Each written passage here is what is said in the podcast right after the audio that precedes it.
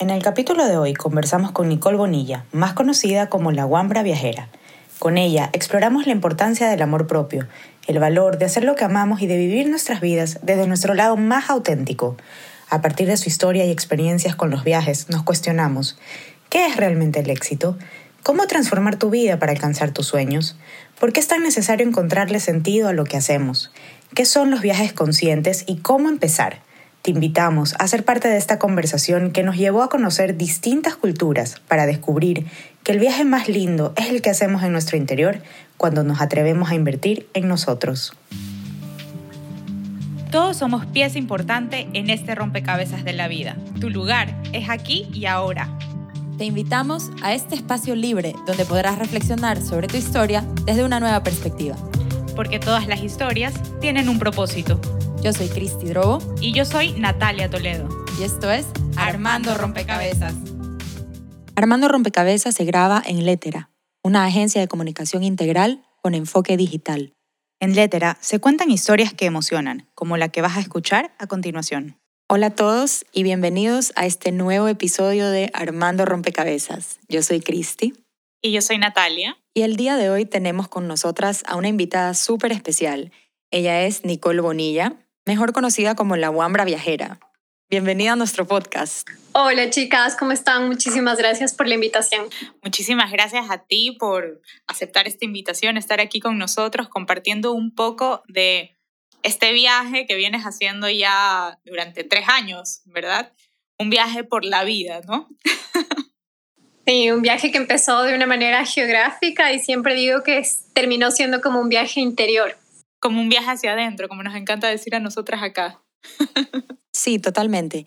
Nicole, cuéntanos un poco sobre ti, para nuestros oyentes que no te conocen. Cuéntanos un poquito de tu historia, ¿Cómo llegaste a ser la Wambra viajera? Bueno, eh, les cuento que soy ecuatoriana, eh, tengo ya casi 30 años, voy a cumplir en unas semanas 30 años, el 30 de junio 30 años, así que estoy como muy contenta por eso. Y sí, este proyecto nació como hace tres años, un poco más de tres años, y lo que empezó como un hobby ahora eh, se convirtió hace eh, unos meses en una empresa que tiene base en Estados Unidos.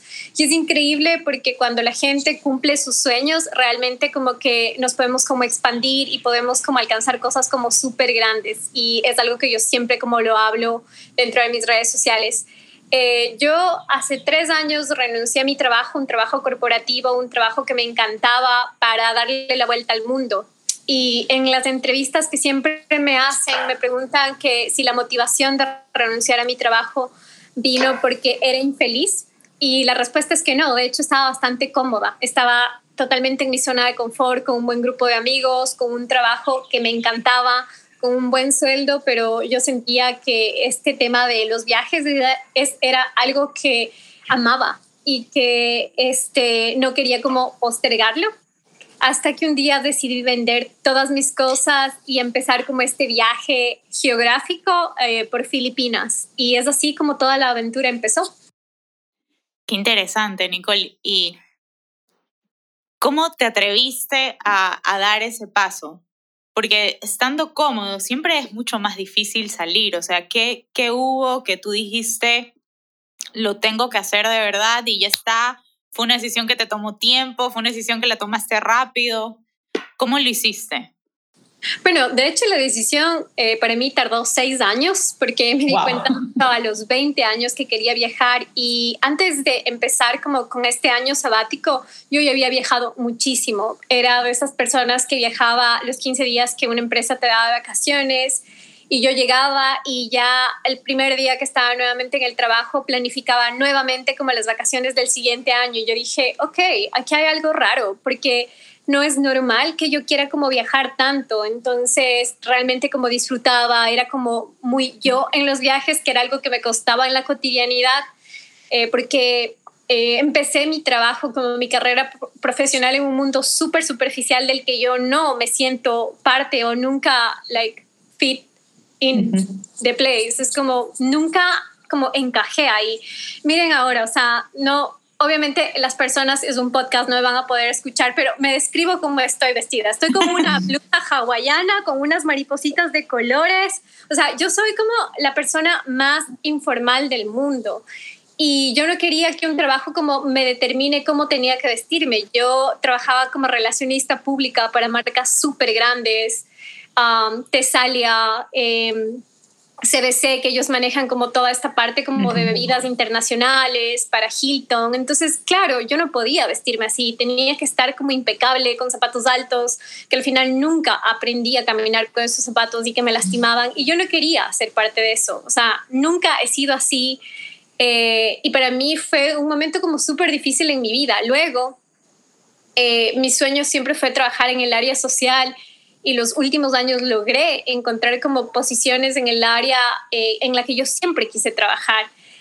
Pero, sin embargo, aún sentía que me faltaba algo y ese algo eran los viajes. Entonces, yo pienso que la decisión vino muy determinada como por la honestidad de vivir como eh, una vida realmente que yo quería vivirla. Y de hecho lo he puesto como mucho sobre eh, la mesa en mis redes sociales que para mí no es natural un sistema que nos invita a tener vacaciones 15 días al año cuando un año tiene 365 días. Restándole los días de que no trabajamos que son los sábados y domingos estamos prácticamente trabajando alrededor de 300 días. Entonces eh, es una cosa que se ha normalizado mucho en la sociedad pero no es natural. No es natural porque eh, aquí la sociedad como latina, eh, como que impulsa mucho esta como sobreproductividad, ¿no? Y la gente cuando sube fotografías como a las 8 de la noche trabajando, la gente aplaude y dice, wow, esta persona qué trabajadora que es, pero no se dan cuenta que realmente eso no es natural y que nuestra vida no se basa solo en hacer dinero y trabajar, sino en encontrarte, en conectar con tu espiritualidad, en poner tus reglas, en poner tus límites más allá de cuánto ganas, si ganas mil o tres mil dólares, o sea, no vales por lo que ganas o por cómo te vistes, sino porque realmente tu vida tiene como sentido. O sea, si realmente tú te estás levantando y tú sabes claramente cuál es tu propósito en la vida, pienso que eso es éxito, no cuánto dinero tienes en tu cuenta. Y ayer les cuento que yo estaba haciendo una como caja de preguntas y me decían una persona, ¿cuál es tu mayor miedo? Y les juro que este es mi mayor miedo. Levantarme de mi cama sin un propósito. O sea, a eso le tengo terror. O sea, terror no, no tener claro mi propósito de vida. Entonces, es algo que yo invito a la gente como a replantearse cada día. Qué increíble, me encanta lo que dices. O sea, en verdad es súper importante tener una vida digna, un trabajo que te dé lo suficiente para vivir bien, pero, pero no sale vivir solo para trabajar o vivir endeudado para tener más cosas que en realidad no necesitamos. Yo creo que todo es cuestión de equilibrio. Puedes encontrar una actividad que amas y tener un ingreso interesante. La verdad me parece súper valiente tu parte de lanzarte a esta aventura y dejar de lado una vida cómoda con todo lo que el mundo te dice que tienes que tener. Ahora quisiera que me cuentes, Nicole, ¿qué es lo que tú más disfrutas de viajar? Ah, disfruto muchas cosas. Primero, a darme cuenta que eh, vivimos en un mundo gigantesco y aunque todos nos ah, definimos como seres humanos porque lo somos, en muchos países me he sentido como otro planeta. Eh, los, el primer proyecto, gran proyecto con el que empecé es los viajes a, un, como viajes a la India, viajes como conscientes. Y claro, mi motivación de empezar estos viajes eh, en India para mostrar a las personas latinas lo que es este país fue porque yo muchas veces me sentí en otro planeta, literalmente, o sea, es juro, parecía que estábamos en Marte, en Júpiter, todo era distinto, la comida, la religión, cómo la gente se vestía. Y de hecho, como esta reflexión tuve en una ciudad que se llama Amritsar, que es eh, una de las mayores ciudades con representación Sikh, que es una de las muchísimas religiones que se practican en India. Estas personas tienen como un turbante en su cabeza, los hombres no se cortan el cabello durante toda su vida, desde que nacen hasta que mueren, no se cortan el cabello y tienen como algunos artículos de protección, entre esos un cuchillo. Entonces ellos siempre caminan con un cuchillo como puesto dentro de un cinturón, un brazalete, entre otras cosas. O sea, y su, su atuendo es súper como particular. Entonces eh, yo recuerdo haberle llamado a mi mamá un día y yo le decía, yo estoy soñando, es que esto no es real. O sea, como que me sentía como en príncipe de Persia, así como ¿De cuándo acá la gente camina como con espadas y cuchillos? Como, ¿what? ¿Qué es eso? Y yo siempre, desde esa emoción que, que les cuento a ustedes, por ejemplo, en este momento los viajes, siempre como la compartí y yo dije, es que no, o sea, la gente debería viajar más en el mundo porque eh, el mundo no es todo lo que nos cuentan, o sea, fuera de Ecuador hay tantas cosas distintas. Uh, nosotros pensamos, por ejemplo, Asia, sí, ese continente subdesarrollado y no te das cuenta que es un continente que es una superpotencia, o sea, eh, más allá de China, está Tailandia, está Singapur, está Malasia, que son unos lugares que tienen unos rascacielos gigantescos y que tienen economías súper fuertes, pero no lo sabemos porque no viajamos. Qué interesante todo lo que nos dices, Nicole. Eh, la verdad, viajar abre la mente muchas veces esto, esa función la cumplen los libros de cierta forma, pero no hay nada como viajar y vivir realmente la experiencia y convivir con gente que tiene cultura distinta, que piensa distinto y que todas sus experiencias de vida, no solamente como persona, sino como familia, como nación, son, son completamente distintas y que eso las ha marcado. Y para mí siempre ha sido como poder comprender que hay un otro que, piensa distinto y que tiene una visión distinta de la vida, eso no lo hace malo, solamente lo hace diferente. Y creo que el, como el chiste está en, en que nos podamos como comprender, conocer estas historias y, y esa parte de los viajes que tú haces me, me, parece tan enriquecedora. Tú ahora que nos contabas lo de este viaje a, a, la India, que la verdad ahora que me acuerdo fue de ahí, de, de por donde te encontré, por estos retiros a la India, a alguien se lo vi, me pareció espectacular. Eh, ¿Qué es lo que se vive allá? ¿Cómo has logrado hacer de esto que, que lo viviste tú por primera vez, lo, hiciste como un producto para compartirlo con alguien más? Bueno, para mí eh, viajar es como señal o sinónimo de vida, de aprendizaje, como les mencionaba anteriormente. Y para mí, eh, Wambra Viajera me ha dado como la oportunidad de compartir con las personas todo lo que veo y siento. Entonces, mis viajes son como viajes muy distintos. Por ejemplo, yo no viajo por una fotografía linda en Instagram, esa no es mi motivación. Yo tampoco viajo a lugares como súper turísticos para mí el viaje es como encontrarme, es como encontrarme en las historias de otras personas. Entonces, eh, justo el proyecto que tenemos en India se llama Vive India como un local, donde te invita por 15 días a como tener la experiencia de una persona en India.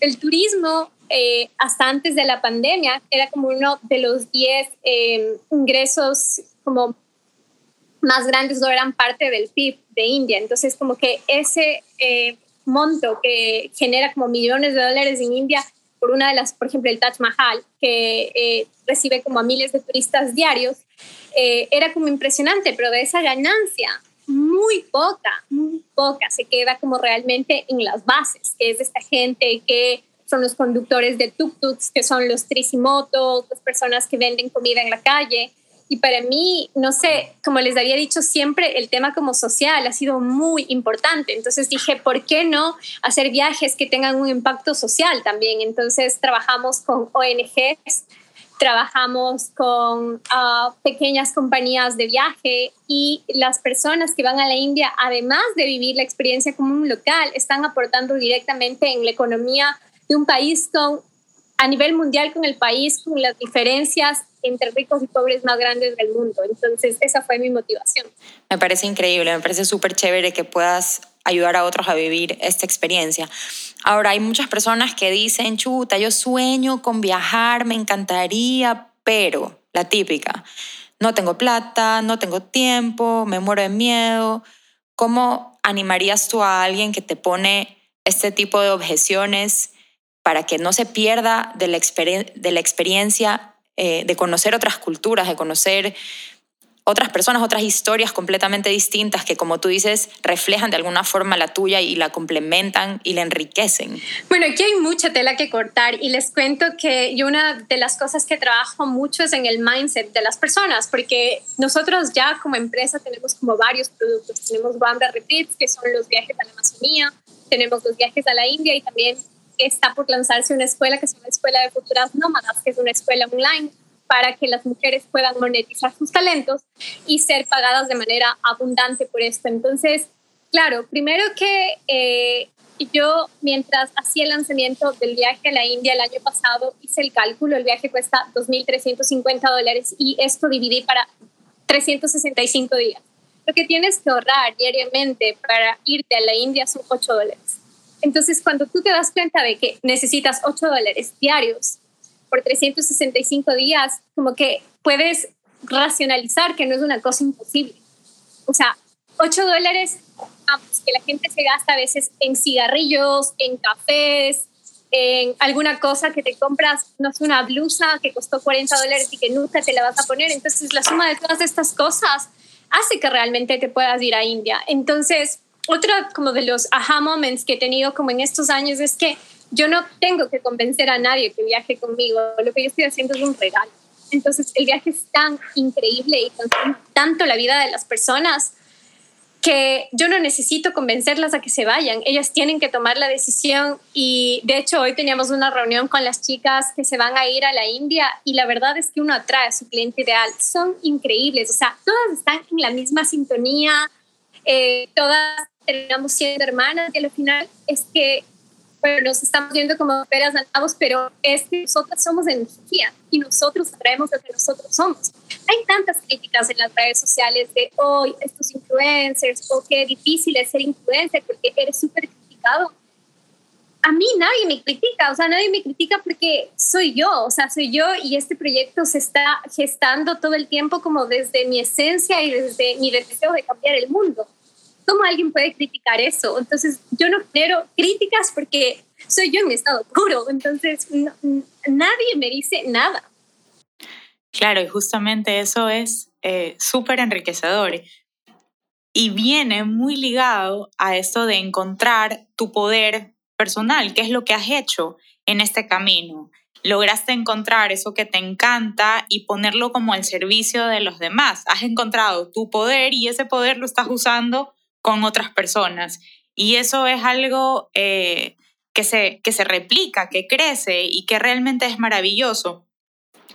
Y te quiero preguntar, saliendo un poco de los viajes del exterior y entrando un poco a los viajes del interior que, que nos has comentado, ¿cuál fue ese viaje pues, que te llevó o cómo llegaste a este viaje interior para poder encontrar ese poder personal que hoy estamos viendo eh, todas las personas que te seguimos o, ahora que están escuchando sobre ti, porque realmente lo tienes y, el propósito que tienes es un propósito súper fuerte que contagia y que, te lo digo de, sincero corazón, me encanta todo lo que estás diciendo, da esperanza, ¿sabes? Da esperanza escuchar gente que, que realmente se encuentra y es capaz de, compartir eso con los demás.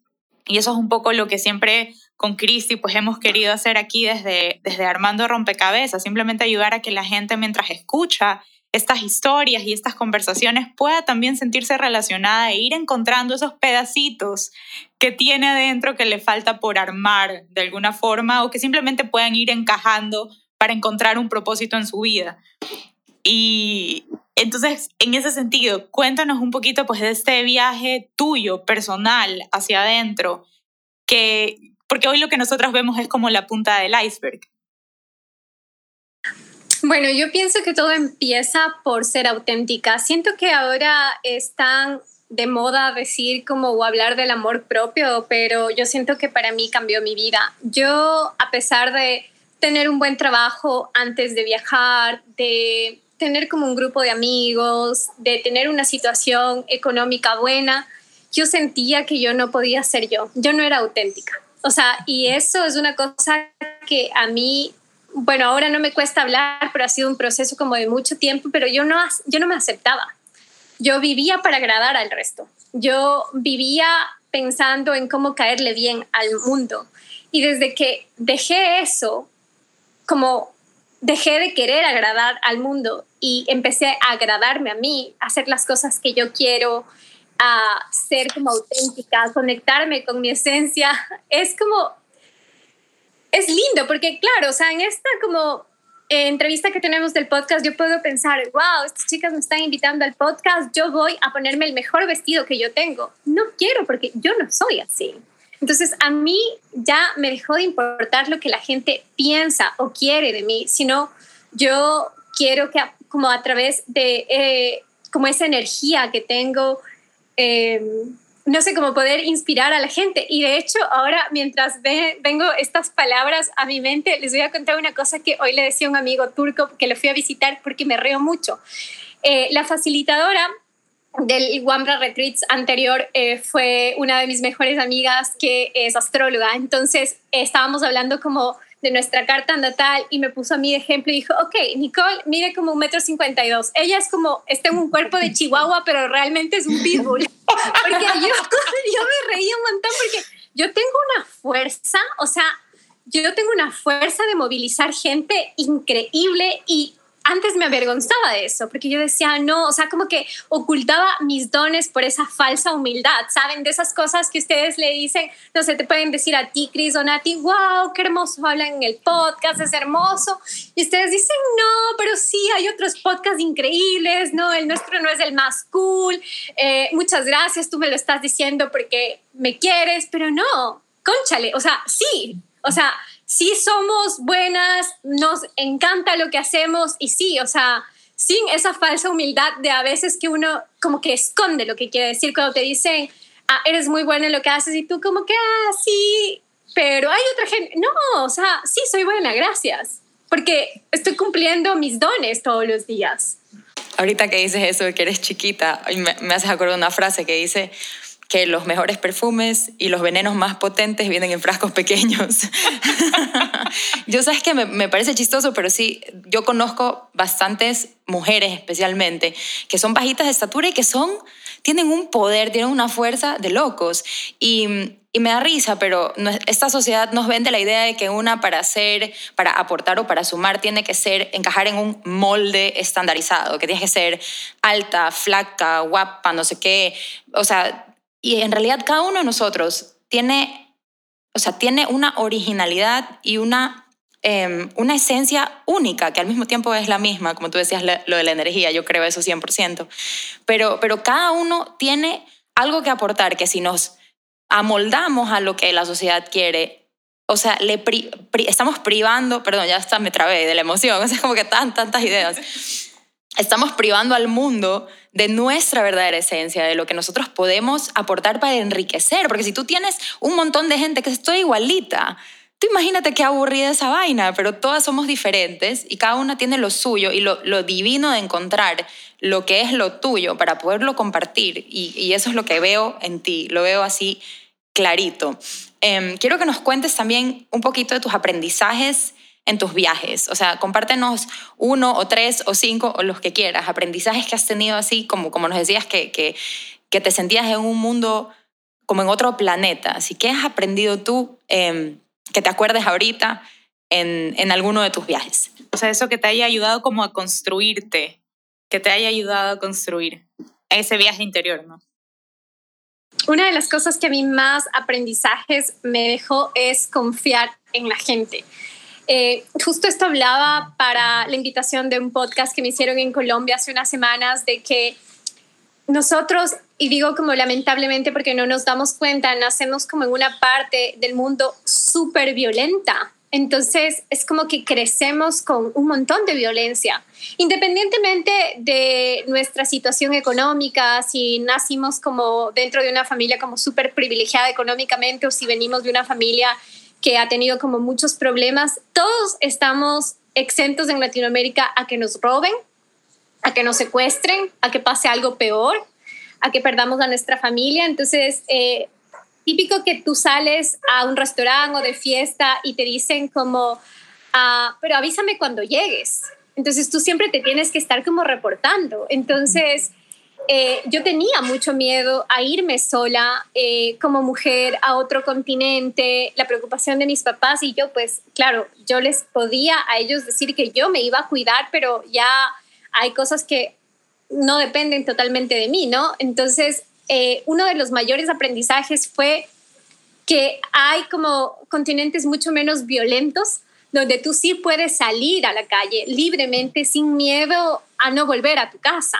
O sea, eh, y eso es increíble, o sea, como confiar realmente en la gente. Para mí fue una de las cosas más brutales y por eso es que ahora estoy viviendo en Tena. Porque, bueno, para las personas que es que ustedes están escuchando a alguien que no es de Ecuador, Tena es una ciudad ubicada en la Amazonía, en Ecuador.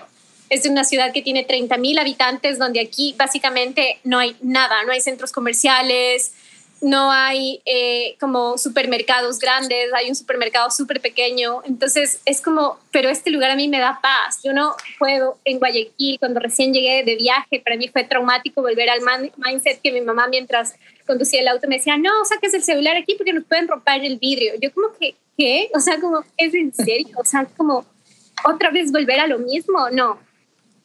Entonces, en verdad eso es innegociable en mi mi paz es innegociable. Entonces yo estoy aquí como súper feliz, como viviendo una vida totalmente alternativa, porque aquí con menos distracciones me enfoco más como en mí, no en como todos los estímulos que hay afuera. Entonces esa fue una, confiar en la gente.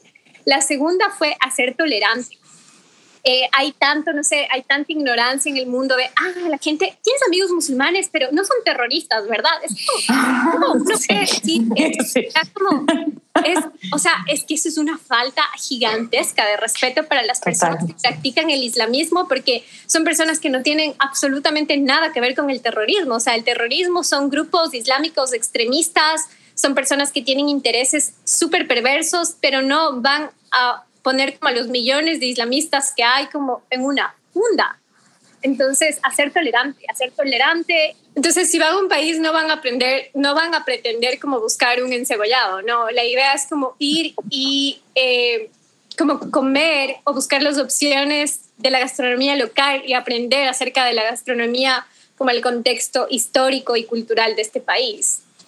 Perfecto, me parece que es, tan como integral la experiencia, porque terminas conociendo de, de muchos lugares, pero me imagino que también en todos esos lugares aprendes y terminas conociendo mucho de ti, dónde están tus límites, eh, qué cosas eh, en, las que te en las que te puedes relacionar, cosas en las que no habías visto, ni siquiera te habías planteado y ahora puedes ver, porque los viajes son mucho de eso, ¿no? De, ir cambiando la mirada y, la mirada hacia afuera y la mirada también hacia adentro, de las experiencias que hemos vivido y, y, de las cosas que te han llevado donde estás, porque así como todas esas otras culturas a las, a las que tú te refieres, pues tienen toda una historia detrás que tenemos que respetar, entender y ser tolerantes.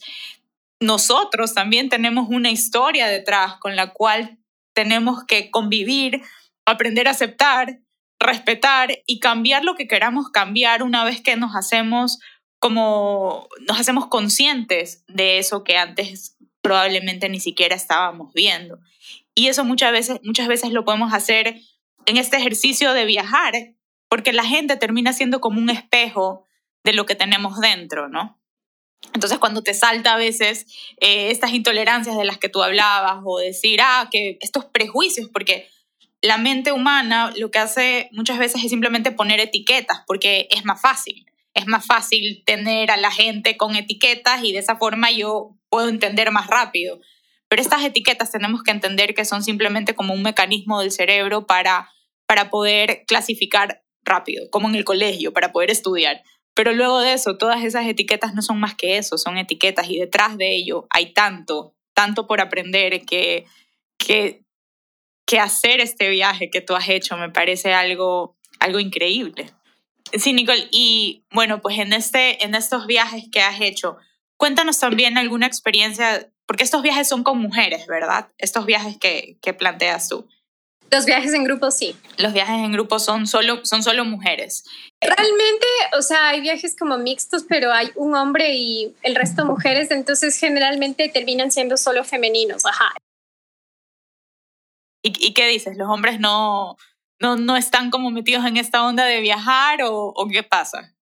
O sea, yo siento, realmente siempre me hacen esta pregunta si el blog va enfocado solo en mujeres o en hombres. Primero que todo el tiempo es mi trabajo, estoy analizando como mis estadísticas. Entonces, eh, la mayoría de mujeres del 74% de mi audiencia es mujer y el resto es hombres. Entonces, eh, hay algo que aquí es súper interesante y por qué los hombres no se sienten como conectados como con mi mensaje o con mis talleres, porque a veces los han tomado en, como una minoría, pero los toman, es porque mis talleres te invitan a ser vulnerable. Y los hombres, en su gran mayoría, es una cosa que no está como normalizada para ellos y esto viene desde el patriarcado. Imagínate, o sea, como todas las mujeres lloramos y todo y un hombre no va a abrir el micrófono y llorar. Es súper triste esto porque yo siento que muchos sí lo quisieran hacer porque necesitan espacio de contención pero la sociedad no se los permite hacer. Entonces están en un grupo con 20 mujeres súper como fuera de lugar diciendo, ok, ya me quiero ir de esto porque todos están llorando si venimos a aprender de marketing X. Estoy, estoy completamente de acuerdo contigo y sabes que ese es un tema que hemos tocado con, con Christy. Justamente el tema de, de que los hombres puedan ser vulnerables, porque aquí yo creo que las mujeres tenemos una gran ventaja de, que esta exploración para nosotras es mucho más fácil porque nos permitimos llorar tres horas, nos permitimos estar histéricas, o sea, es normal, o sea, ya, ya es como, claro, lo que antes se veía como un defecto o, algo, no sé, como que pobrecita, tiene cambios de ánimo, en realidad esa vulnerabilidad que tenemos las mujeres cuando la sabemos manejar, yo creo que es lo que nos potencia. Y sí, como, como tú dices, creo que es lo que eh, a los hombres a veces les cuesta mucho, pero por eso, por su historia, porque es una historia en la que no les han dejado sentir, ha estado mal visto ser vulnerable, ha estado mal visto llorar. Si lo primero que te decía tu, tu mamá era, no llores, eres hombre.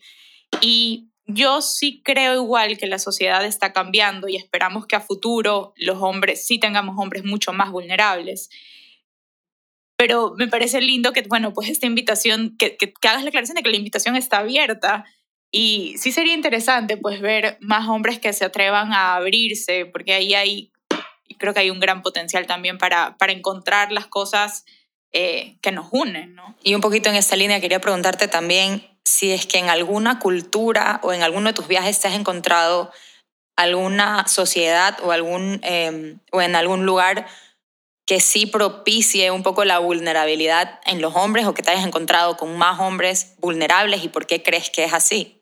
Bueno, una cosa que a mí me pareció súper curiosa en India que no es, o sea, como que no va anclada la vulnerabilidad, sí, eh, pero sí como al hecho de mostrar como afecto entre hombres eh, era en India, ¿no? Entonces llegué y allá es muy común, muy común que los hombres van entrelazadas las manos eh, siendo amigos. Entonces, claro, es una sociedad extremadamente machista, pero culturalmente para ellos darse un abrazo o abrazarse o cruzarse las manos es como la cosa más común del mundo. O sea, ver un cruzado de manos entre hombres y mujeres allá es una cosa súper atípica, porque el amor es una cosa que eh, no se puede hacer de manera pública, entonces no te puedes besar en la calle, eso no está bien visto, pero el tomarte de las manos, eso es como les enseñan a los niños desde pequeñitos y es una cosa súper interesante. De los países que he visto como gente como más despierta y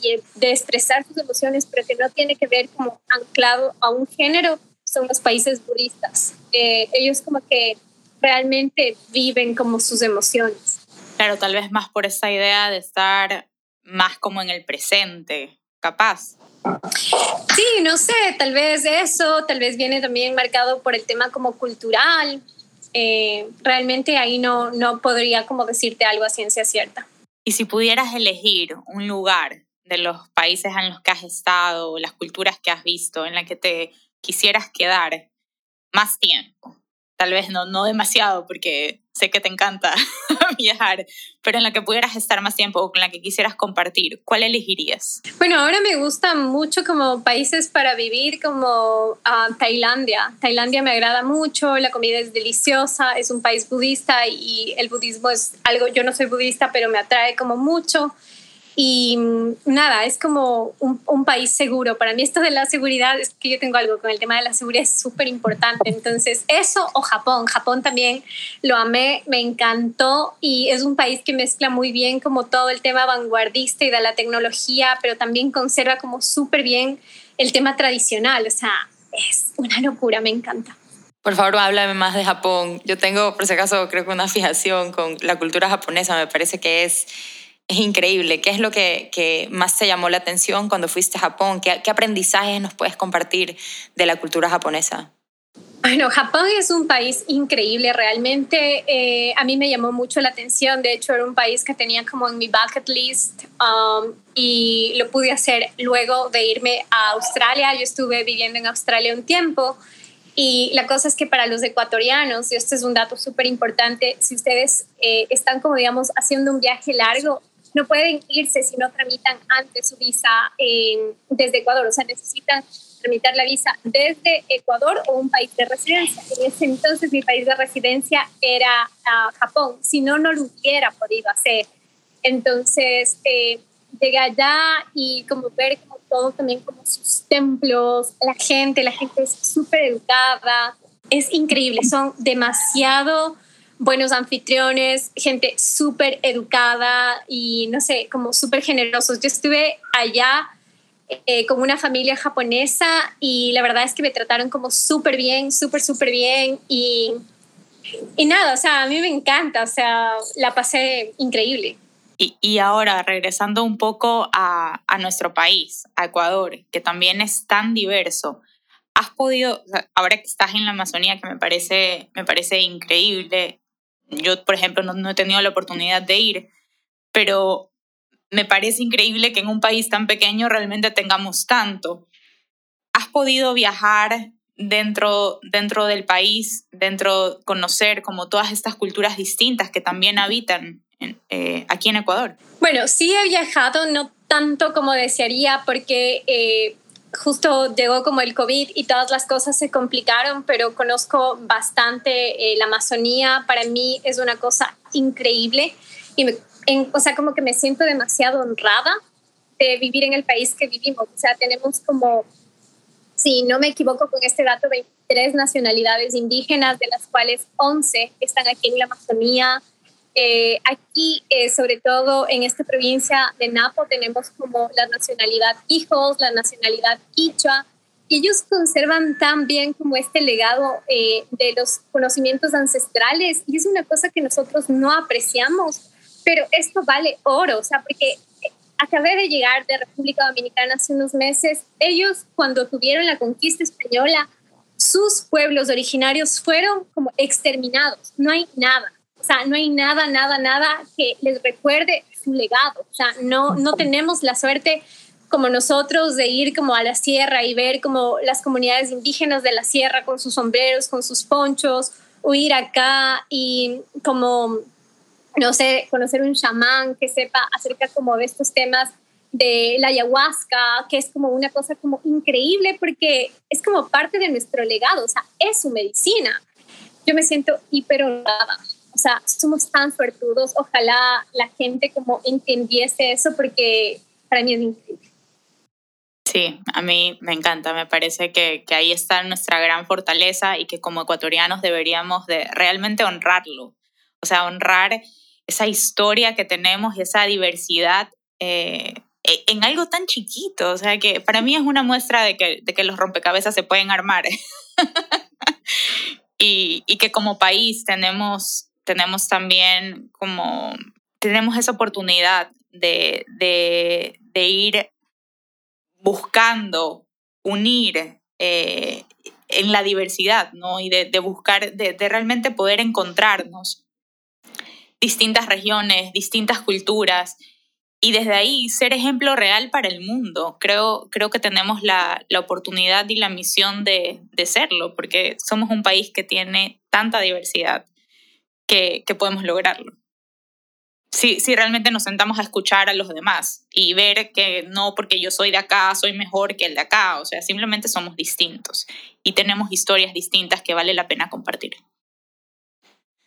Bueno, yo quería preguntarte, em, como mencionas que el tema de la seguridad es tan importante para ti, hay mucha gente que se muere de miedo de viajar.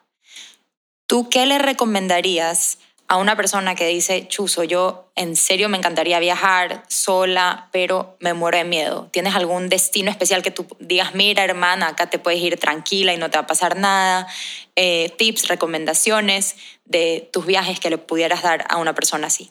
Primero es hacer viajes cortos. Eh, eso es como lo más importante. Si no has viajado nunca sola y te mueres de miedo por viajar, empieza con viajes cortos dentro del país la siguiente, si ya hiciste viajes cortos, elige como continentes que no pongan como tu vida en peligro. Para mí, y de hecho tengo un curso que se llama Cómo organizar un año sabático con bajo presupuesto, hablamos de que si estás pensando viajar como mujer, el sudeste asiático es como una parte del mundo como que los precios están súper bien y que también es segura. Entonces, como no expongas como tu vida en países que pueden ser como peligrosos. Y para eso antes hay que informarse. Y también creo que uno es lo que atrae. Si uno va con miedo, ya está precondicionada a que algo le va a pasar. Entonces, para mí no sería como una locura de que si una persona se muere de miedo por ir, realmente le pase algo, porque al final estamos manifestando eso y no sé, para mí como los pensamientos son creaciones, entonces hay que tener con mucho cuidado con eso, pero nada, o sea, como arriesgarse, lanzarse. Yo em, creo que estos años en el blog he motivado a que tantas mujeres salgan a viajar. ¿Qué se dice de la India? Hay tantos estigmas de este país y a mí fue un país que me trató increíble. Yo no tuve ningún problema viajando estos años, pero porque no sé, yo vivo una vida tan descomplicada, me enfoco en las cosas que quiero, no en las que no quiero, disfruto de la simplicidad de la vida, entonces siempre trato como de cuidar un montón mi energía y de como vibrar alto. Entonces, si uno está como en esa vibración, lo que va a traer es gente que esté en lo mismo. Totalmente, tiene todo el sentido. bueno, Nicole, muchísimas gracias por compartir con nosotras tu experiencia. Natalia ya aquí está empezando a empacar la maleta. Estoy lista para India ya. o sea, no, pero primero voy a pasar por Amazonía. Yo necesito irme esos tres días. Sí, yo creo que eso es algo que podríamos, eso es algo como un poquito más realista, hay que ir dando pasos poco a poco, ¿no? Creo que la Amazonia está un poquito más, más cerca y más factible. que para mí es como salir de la zona de confort, porque siempre he viajado, no sé, como súper bien, súper acompañada, con todo ya hecho, entonces eh, pegarse estos viajes, eh, sobre todo sola, porque a mí eso sí es algo que disfruto. A mí me encanta estar sola, como ese tiempo que yo tengo conmigo es algo que, que valoro muchísimo. Y, poderlo compartir con gente que también pues quiera hacer lo mismo y que sea diferente, que no conozca, me parece, me parece que es algo súper enriquecedor. Y, y, bueno, pues Nicole, realmente agradecerte, eh, agradecerte todas las palabras que has dicho, agradecer que nos hayamos podido conectar. Tu energía es divina. lo que estás haciendo tiene un propósito increíble eh, y, esperamos que esto sea pues un, granito de arena para que la gente siga viendo tu luz y, esta luz se siga repartiendo al mundo.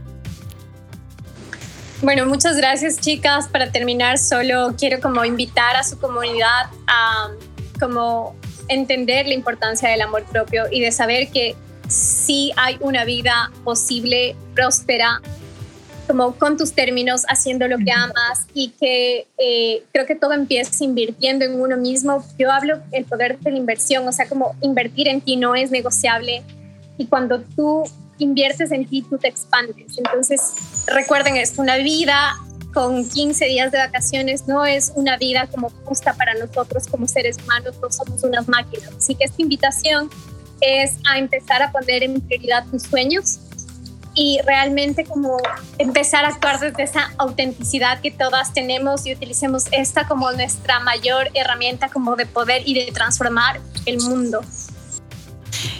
¡Qué increíble! Estamos felices. Sí, muchísimas gracias de nuevo Nicole por estar con nosotros y, y muchas gracias a todos los que nos escucharon. Esperamos que hayan disfrutado de este episodio tanto como nosotras y que se animen a a buscar esta, esta autenticidad y esta vulnerabilidad y, ¿por qué no?, hacer un viajecito. Porque así, así empezamos, pues, a, a armar nuestros propios rompecabezas. Así que nos despedimos. Nos despedimos con un, un, beso y un abrazo. Gracias otra vez a Nicole, gracias a todos y nos veremos en un próximo Armando Rompecabezas. Bye. Chao.